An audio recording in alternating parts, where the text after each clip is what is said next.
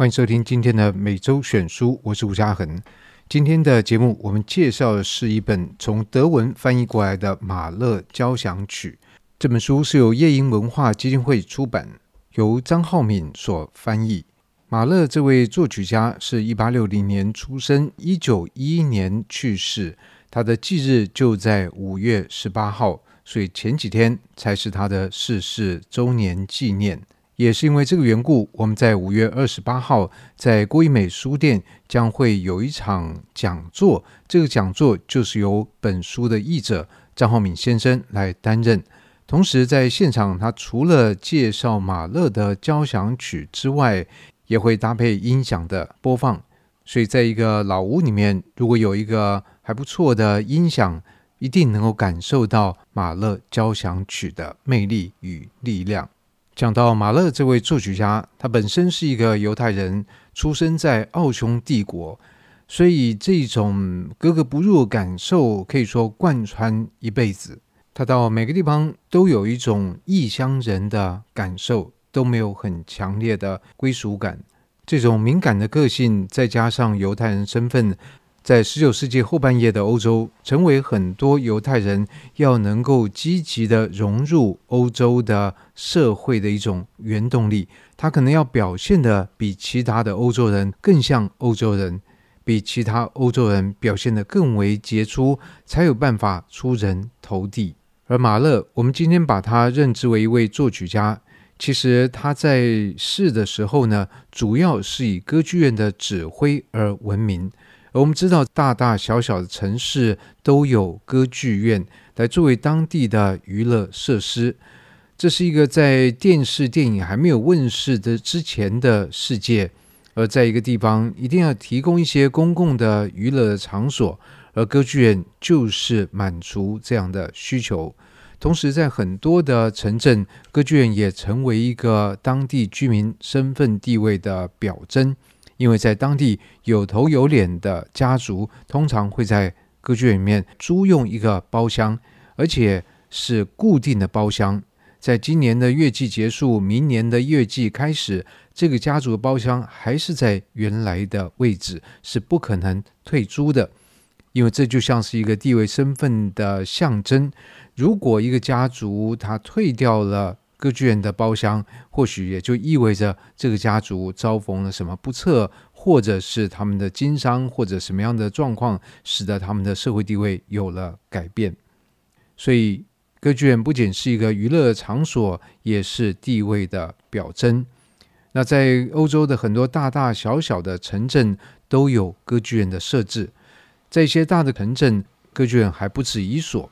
所以可以想见，这提供了非常多的职位。而一位音乐家，如果他走的是这个歌剧指挥路线的话，他当然就是要从小的剧院来做起。如果闯出一些名堂，得到一些成绩，他就可能有机会被比较大的歌剧院给网罗，提供比较好的待遇。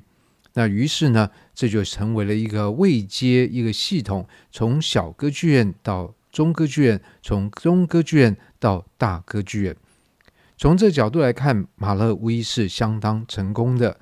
这也跟他在音乐上面的要求有关。他非常在意音乐的表现，而因为这样，也常常会跟比如说歌剧院的经营的当局或者是乐手起纠纷。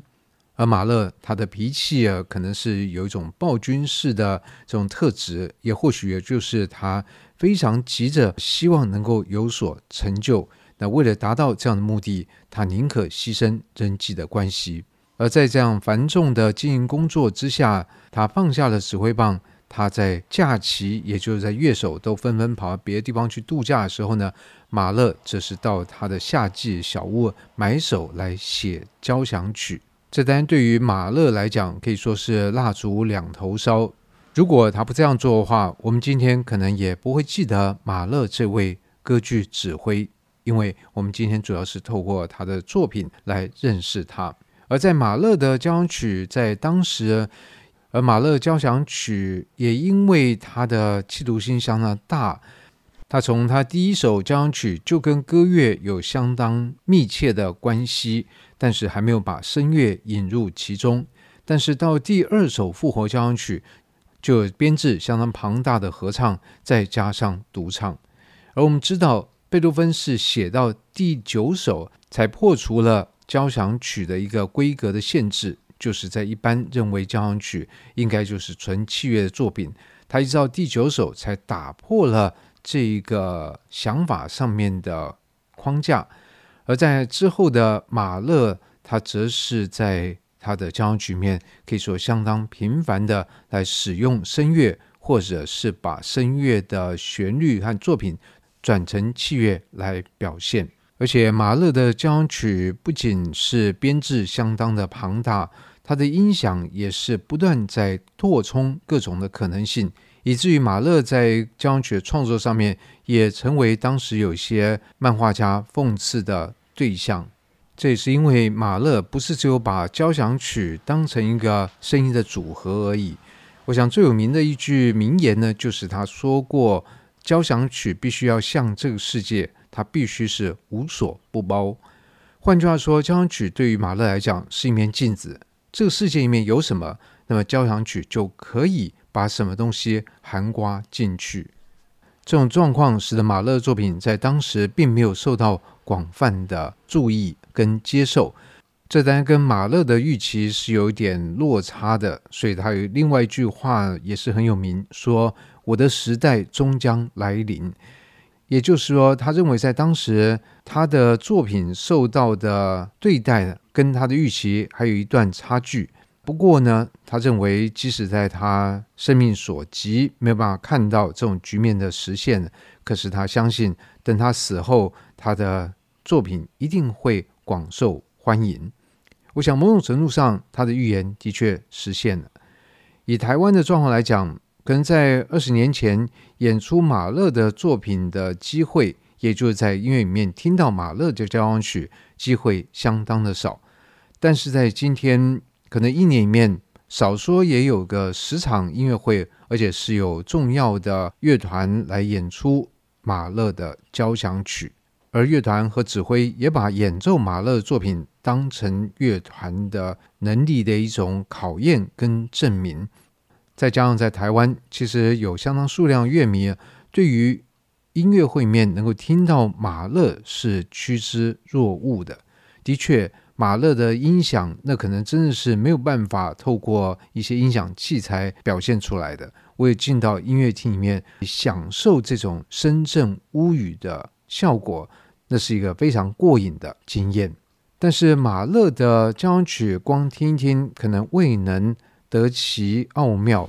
所以在坊间，我们也可以看到有些书籍来描述马勒的一生，写他的作品的背后，还有在马勒生平里面发生的各种多彩多姿的事情。而另外一类跟马勒相关书，就是着重在他的作品上。而这本由张浩敏所翻译的《马勒交响曲》，可以说是最新，同时也是相当深入跟完整的书籍，来探讨马勒的交响曲。张浩敏自己说，他翻译这本书收获非常多，而我相信读者从这本《马勒交响曲》也可以收获很多。但是前提是，这并不是一个那么一般的好读的书。它其实需要读者投入非常多的心力，而且一面阅读还要来搭配音乐的欣赏。另外，在这本书里面，它也放进了若干的谱例，能够更清楚地指出它所说明的对象。而这一些其实都有赖读者相当投入的阅读，才可以从这本书获益。所以，这本《马勒交响曲》，我觉得是给比较进阶的读者。它绝对不是一个一般的读者能够欣赏、能够啃得进去的书。它其实有相当多技术的描绘，它对于读者在音乐上面的一些造诣，其实也有相当大的要求跟门槛。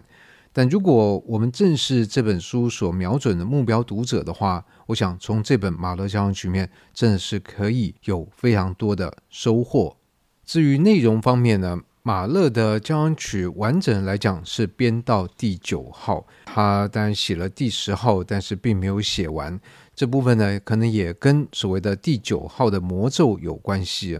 因为交响曲这个名称或者是它所指涉的对象，其实在过去的几百年来有相当大的改变。如果说在巴洛克时期，我们看到了 “symphonia” 这个字，因为跟长得跟 “symphony” 这个有关系，事实上它只表现了这是一首非独奏曲，而且非声乐曲。说得清楚一点，就是在这样的 “symphonia” 里面呢，我们不会预期只看到一位演奏者，而且我们也不会预期会听到有人唱歌，因为在这边所说的 “phonia” 这个声音呢。它是乐器发出来的声音，而不是 vox，不是人所发出来的声音。在这个语言里面，其实把这两者分得相当的清楚。那第二个呢，这个 phonia 这个声音是 sin，也就是一起。那既然是说到一起，就表示这个音源不是只有一个，